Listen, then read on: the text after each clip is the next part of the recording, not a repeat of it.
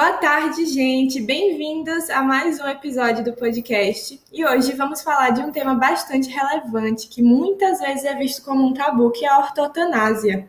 Hoje estamos com a presença de doutora Ana Paula Mouri, psiquiatra formada pela Universidade Maurício de Nassau, que nos vai dar um embasamento e um direcionamento do viés científico.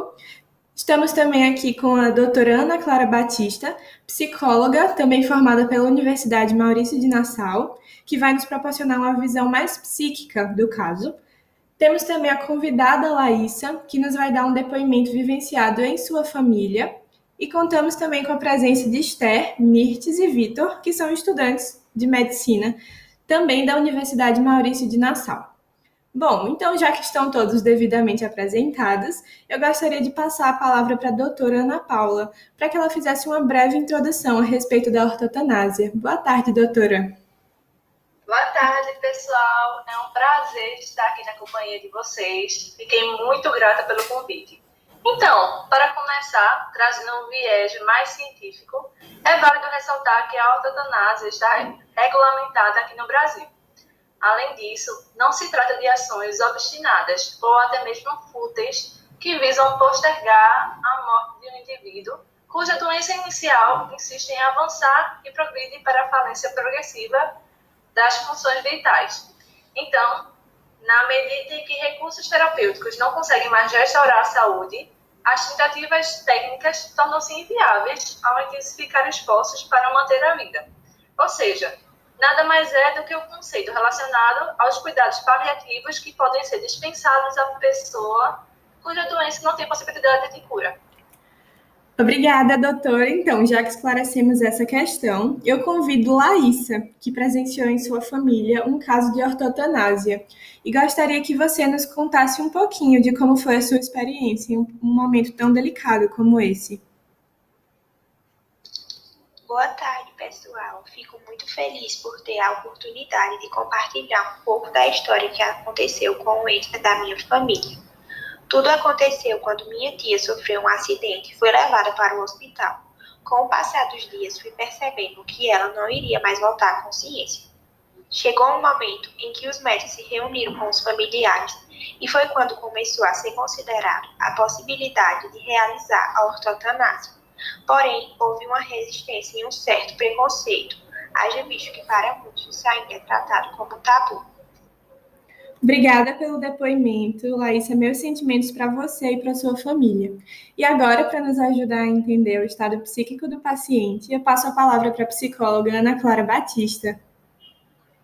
Boa tarde a todos. Queria agradecer o convite. Então, o que a gente sabe hoje em dia é que com os avanços na medicina ainda há uma dificuldade muito grande na aceitação de uma morte naturalizada por parte das pessoas que possuem doenças terminais. Então, em primeiro lugar, é imprescindível discutir sobre o estado psíquico dos indivíduos. Por possuírem uma enfermidade fatal, adquirem esse conflito subjetivo do aceitar o processo de evolução da doença até a morte. Alguns exemplos das características da mentalidade individual durante a aceitação da ortotanásia podem ser citadas, como, por exemplo, a frustração, o medo, a necessidade extrema de se sentir protegido tentativa de reatar vínculos familiares e até mesmo ansiedade sobre sua evolução clínica. Outro fator que vale a pena ser salientado é que aceitar a morte significa valorizar a vida. Então, é muito comum termos familiares e pessoas próximas ao enfermo ainda possuírem dificuldades de alcançar essa concepção, trazendo dificuldades no trabalho, na realização de atividades prazerosas e na efetivação de afazeres do dia a dia. Obrigada pelo esclarecimento, doutora. É realmente uma situação muito delicada. Eu gostaria de conversar também com os estudantes de medicina para saber um pouquinho de como isso é tratado na formação de vocês, se vocês já vivenciaram alguma situação parecida nos estágios. Boa tarde, Maria Fernanda e a todos presentes. Desde o primeiro período da faculdade, temos a cadeira de psicologia que debatíamos a respeito de questões como essa então, desde cedo, fomos preparados para saber como lidar em situações que possivelmente pudéssemos nos deparar. Realmente, Vitor. Inclusive, até me deparei com a situação de ortotanásia no estágio. E, assim, apesar de ser regulamentada, ela ainda não é muito praticada. No meu caso, foi com um paciente oncológico em estado terminal. E é realmente uma situação bem complicada, principalmente para os familiares, mas também para a equipe que estava envolvida diretamente no caso. Confesso que, de verdade, eu nunca tinha presenciado algo parecido. É, inclusive, gostaria de aproveitar a presença da doutora Ana Paula e tirar uma dúvida que tenho a respeito da resolução. Pelo que a gente sabe, com autorização da família ou do paciente, o médico pode desligar os aparelhos ou deixar de realizar procedimentos evasivos. Mas a família realmente está preparada para tomar essa decisão? Então, na verdade, embora saibamos que a morte vai ocorrer, às vezes nos sentimos despreparados para ela. O que se propõe quando há o diagnóstico de uma doença grave e principalmente quando há agravamento do quadro é que os pacientes e familiares sejam esclarecidos e que possam participar das decisões referentes ao tratamento. Se essa comunicação existir desde o início da trajetória da doença, será mais fácil no final. O que ajuda a falar sobre o assunto é ter a possibilidade de esclarecimento e poder falar tanto como gostaria que fosse o processo, quanto o que não gostaria que acontecesse. Realmente é um compartilhamento de sentimentos, sabe? Obrigada, doutora. É um processo gradativo toda essa situação.